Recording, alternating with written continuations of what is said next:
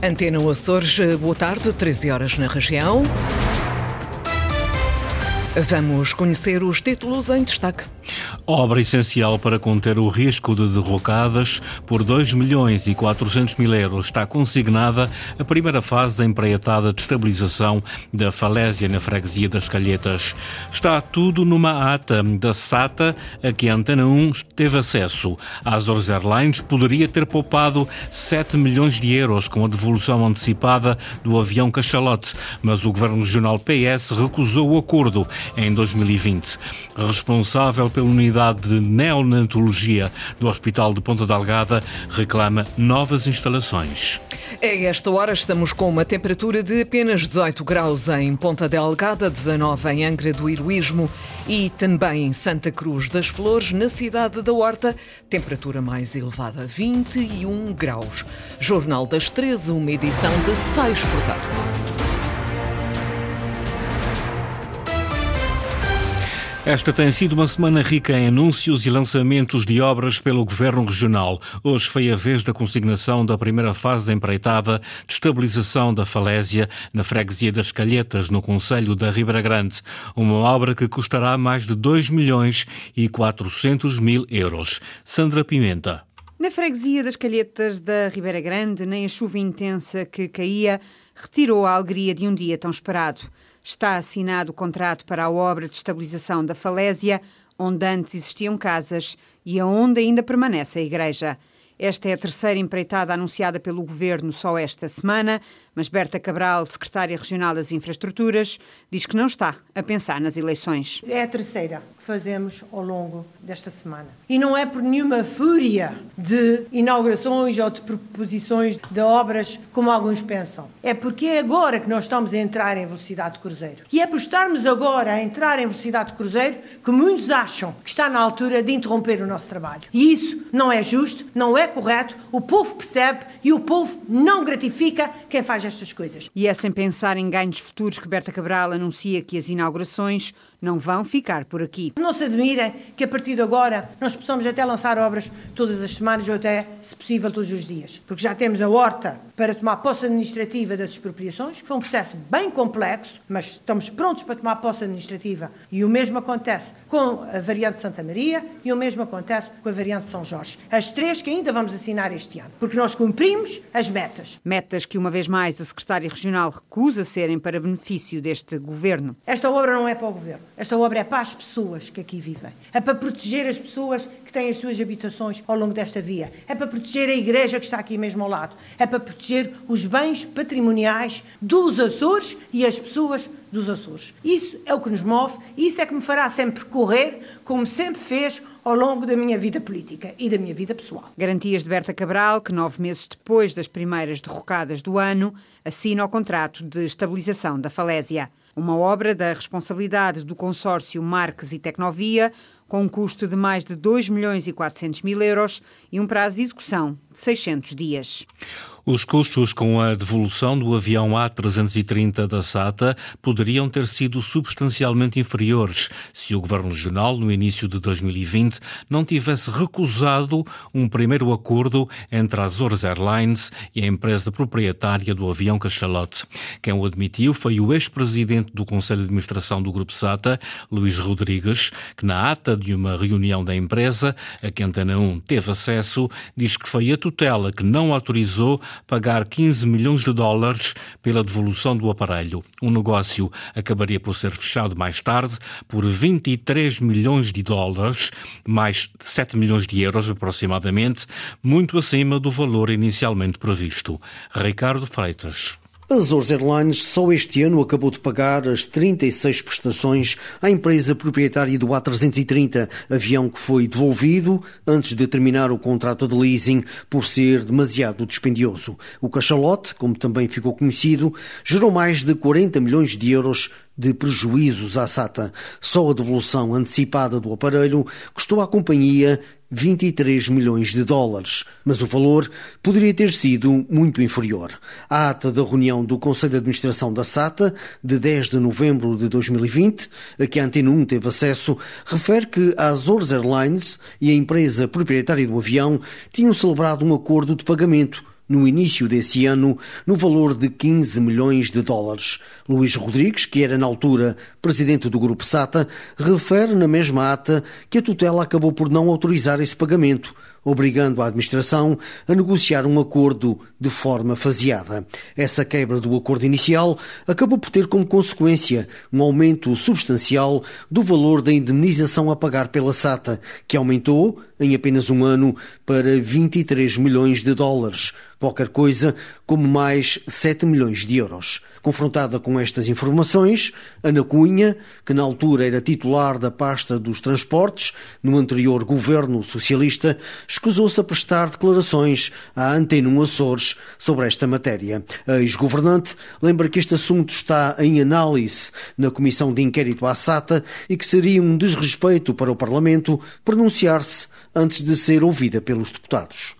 A unidade de neonatologia do Hospital de Ponta Delgada precisa de novas instalações. Há duas décadas que não é remodelada, segundo a responsável por este serviço.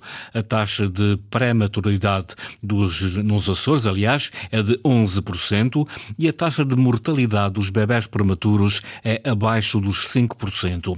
Hoje assinala-se mundialmente a importância da prematuridade e amanhã realiza-se o quarto encontro de prematuros dos Açores. Ana Leal Pereira. Inaugurada há mais de 20 anos, a unidade de neonatologia do Hospital de Ponta Delgada está agora desatualizada. Segundo Lucinda Pacheco, responsável por esta unidade, são precisas instalações mais modernas. A unidade de neonatologia foi inaugurada em 1997 e desde aí não houve ainda melhorias. Portanto, precisa mesmo de haver uma remodelação, sobretudo nas novas instalações, mais modernas e adequadas. E apesar de já ter havido algum investimento em equipamentos, diz Lucinda Pacheco, é necessário ir mais longe no investimento e no aumento de recursos humanos. Nos últimos dois anos eh, adquirimos eh, dois ventiladores, quatro incubadoras novas que vieram fazer toda a diferença, mas existem outras coisas que são importantes. O aparelho para hipotermia, o oxígeno nítrico, é preciso fazer investimento, para não falar na equipe médica, não é? Portanto, precisamos de mais recursos humanos também. Quanto a percentagens, a prevalência da prematuridade nos Açores mantém-se equilibrada com a média nacional entre os 8% e os 11%. A prematuridade na região é muito similar à do, do continente, varia à volta entre os 8% e os 11%. Eh, Está dentro dos indicadores da Organização Mundial de Saúde dos países desenvolvidos. Já a taxa de mortalidade de prematuros está abaixo dos 5%. A mortalidade é muito baixa, até o momento tivemos um óbito portanto que a mortalidade é, é, é, é abaixo, é abaixo dos 4, 5%. Lucinda Pacheco, responsável pela unidade de neonatologia do Hospital de Ponta Delgada. Nos Açores há apenas dois hospitais que recebem prematuros. No caso de São Miguel, só acima de 26 semanas de gestação e na terceira acima das 32 semanas de gestação. Estão a ser ultimados os preparativos para a missão Camões, que irá fazer da Gruta do Natal, na Ilha Terceira, um espaço de investigação e pesquisa para futuros astronautas astronautas. A comandante da missão é portuguesa e deu a conhecer os primeiros objetivos dos trabalhos que se iniciam na próxima semana. Vocês estão aqui no primeiro set onde vai ficar a primeira estação. A primeira de três estações que serão montadas na Gruta do Natal para a missão Camões, que pretende recriar o ambiente lunar no interior da Terra. É aqui que nós vamos viver, fazer todo o trabalho científico, fazer todas as experiências ao longo deste maciço, deste tubo de lava fantástico, testarmos tecnologias e geotecnologias, procurar saber mais sobre a gruta, a parte geológica, geotécnica, a parte de segurança, a estabilidade da própria gruta, a parte parte da astrobiologia. Alguns dos colegas vão usar drones, alguns sensores, eu própria também vou usar uh, outro tipo de tecnologias. Alguns sensores já estão a medir radão, uh, dióxido de carbono. Imaginem, todos estes dados no final vão servir para nós termos novos resultados. Ana Pires, astronauta análoga e comandante da missão. A equipa vai permanecer na cavidade vulcânica de 697 metros durante seis dias. Há muitas experiências ligadas à parte comportamental à parte de saúde, fisiologia humana. Há muitos resultados que vão sair daí, mas também resultados mais científicos e tecnológicos, como por exemplo a parte da geofísica, caracterização geológica geotécnica. No final, percebermos se esta, se esta gruta tem estabilidade e que tipo de estabilidade e que tipo de rocha é que temos aqui em termos de dureza para podermos, por exemplo, construir habitats, implementar aqui fundações, etc. Estou muito curiosa com a parte de geoquímica e com a parte que a Aidil Gonzalez, da Caltech, vai trazer com a parte mais bio. E como é que podemos relacionar tudo isto? A equipa terá de enviar diariamente as informações recolhidas das diferentes áreas de investigação. E no final, o objetivo da missão Camões é claro. Vamos, no fundo, tentar perceber se de facto um verdadeiro astronauta conseguiria viver neste tipo de ambiente. E assim Portugal posiciona-se no mapa de missões análogas para treino de astronautas. Reportagem da jornalista Eduarda Mendes. Neste fim de semana vai para a estrada o 13º Rally da Graciosa, prova do troféu de ralis de asfalto dos Açores. Nas 25 equipas inscritas estão os campeões açorianos Ruben e Estevão Rodrigues. Luís Costa. Quando forem 19 horas, os motores aceleram na Vila de Santa Cruz, onde começa o 13º Rally da Graciosa.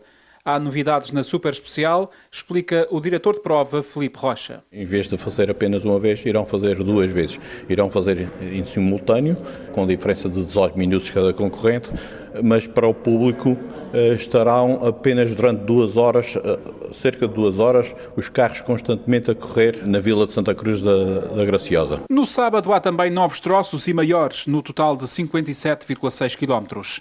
Os campeões açorianos Ruben e Estevão Rodrigues integram a lista de 25 inscritos, sendo 10 da Graciosa. A promoção da ilha é também um objetivo do terceiro Automóvel Clube. É o caso, de, por exemplo, de trazermos um novo sistema de timing de, de programação de tempos e de, de, sua divulgação. Nos meios de, desportivos e automobilísticos nacionais e internacionais vão estar a seguir o Rally. É a primeira vez que o Rally acontece no inverno, também por razões económicas, sublinha o presidente da Agraprom, Francisco Andrade. Há exemplo do ano passado que foi no verão e sempre choveu. Este ano as previsões estão, estão boas, estão favoráveis e é uma época que está, digamos, morta na ilha. Já está-se a notar bastante movimento na Graciosa e isso é muito bom em termos económicos. Os ralis começaram na Graciosa em 2009, mas nunca integraram o campeonato regional. A organização pretende candidatar a prova à futura Taça Açores. Começa mais logo à noite o Rally da Graciosa com a super especial nas ruas da Vila de Santa Cruz. Jornal das 13, uma edição de Sais Furtado. Encontra toda a atualidade em permanência em acos.rtp.pt, bem como na página do Facebook da Antena.